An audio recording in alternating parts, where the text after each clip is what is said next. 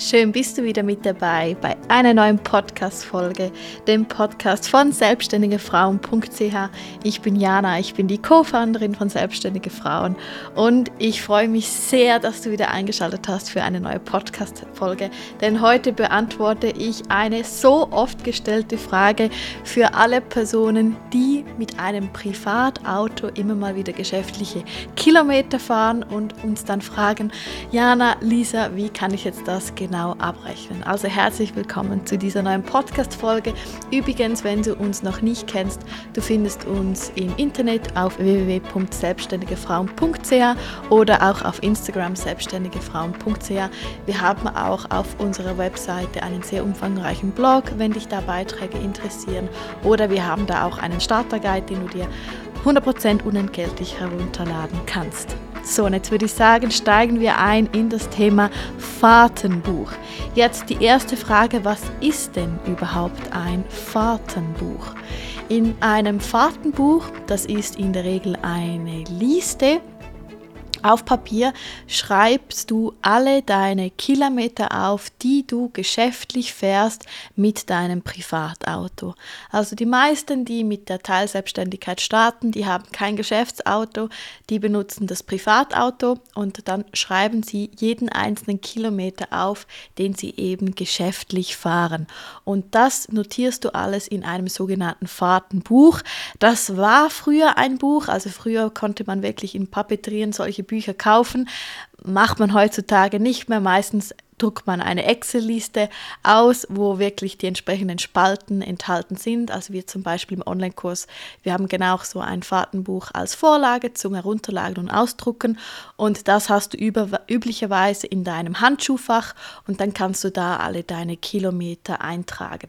Wichtig ist aber jetzt eben, wenn es ein Privatauto ist, dann schreibst du wirklich auch nur deine geschäftlich gefahrenen Kilometer auf. Natürlich musst du aber wirklich jeden einzelnen Kilometer begründen. Also es ist wichtig, dass du nicht einfach hinschreibst, Besuch, I don't know, Mata oder Besuch Yoga-Studio, sondern dass du wirklich schreibst, hey, es war ein irgendein Yoga-Workshop zum Beispiel oder es war ein Fotoshooting. Genau, also das ist ein Fahrtenbuch, eigentlich einfach ein A4-Blatt, das du in deinem Handschuhfach aufbewahrst und laufend nachführst. Jetzt, wann brauchst du ein Fahrtenbuch? Eben, du brauchst es, wenn du ein Privatfahrzeug hast, was du aber eben geschäftlich nutzt. Denn dann ist es ja so, dass eigentlich alle deine finanziellen Aufwendungen für das Auto laufen über dein Privatkonto. Also du hast das Fahrzeug mit deinem ähm, privaten Vermögen sozusagen bezahlt. Du bezahlst den Service, die, die Reifen und so weiter. All das bezahlst du mit einem Privatkonto. Und damit du eben auch geschäftliche Ausgaben geltend machen kannst, führst du das Fahrtenbuch, um genau zu prüfen, okay, wie viel von den gefahrenen Kilometern sind jetzt eben geschäftlich und die kannst du dann umbuchen in deine Buchhaltung. Also du brauchst ein Fahrtenbuch, wenn du ein Privatfahrzeug hast, was du mit deinem privaten Vermögen sozusagen gekauft hast und auch die laufenden Kosten privat bezahlst, um eben Kosten in deine Buchhaltung umzubuchen eigentlich. Du brauchst übrigens auch ein Fahrtenbuch, wenn du ein Geschäftsauto führst und nicht mit der Pauschale abrechnest. Weil wenn du ein Geschäftsauto hast, dann hast du die Möglichkeit Ende Jahr die, für den Privatanteil diese Pauschale rauszurechnen und wenn du das nicht machst, dann brauchst du auch ein Fahrtenbuch, aber dann über all deine gefahrenen Kilometer. Also bei einem Geschäftsfahrzeug brauchst du entweder ein Fahrtenbuch, aber dann über alle Kilometer, also über alle gefahrenen geschäftlichen und über alle Priva gefahrenen privaten Kilometer. Das machen aber die meisten nicht, weil es einfach zu aufwendig ist. Die meisten nutzen dann eben diese, den Privatanteil, also diese äh, Be Berechnungsmethode. Genau. Aber ansonsten, wenn du ein Privatfahrzeug nutzt, dann führst du ein Fahrtenbuch. Und jetzt, wie führst du ein Fahrtenbuch? Eigentlich ganz simpel, immer wenn du dein Auto nutzt für geschäftliche Kilometer, dann notierst du, okay, von wo bis wohin bist du gefahren, also wie viele Kilometer. Ich nutze da sehr gerne Google Maps, um das einfach auszurechnen. Dann zu wem bist du hingefahren, für was bist du hingefahren und wie viele Kilometer sind das und dann wieder auch den Weg zurück. Und das führst du alles eigentlich nach in dieser Tabelle. Wichtig ist aber, ähm, mach das laufend. Also du ich würde jetzt nicht einmal im Monat das Ganze machen und nachführen, weil dann hast du keine saubere Übersicht mehr, sondern führe das immer laufend nach. Also immer wenn ich irgendwo hingefahren bin und wieder zu Hause bin, dann schreibe ich es direkt eigentlich in mein Fahrtenbuch auf. Und das eigentlich auch mein Tipp, führe das Ganze nicht in einem Excel. Also viele Steuerverwaltungen sehen das auch nicht gerne, dass es in einem Excel geführt wird, denn da kannst du eigentlich händisch ganz einfach zusätzliche Zeilen hinzufügen. Und bei einem wirklich chronologisch geführten Fahrtenbuch kannst du eigentlich im Nachhinein nicht mehr etwas fälschen. Und deshalb empfehlen wir, dass du das Fahrtenbuch wirklich eigentlich noch altmodisch auf Papier führst. Dann die letzte Frage für heute, die ich dir beantworte, ist, wie rechnest du nun das Fahrtenbuch ab und wann? Und ich empfehle dir, das Fahrtenbuch einmal pro Jahr zum sogenannten Jahresabschluss abzuschließen.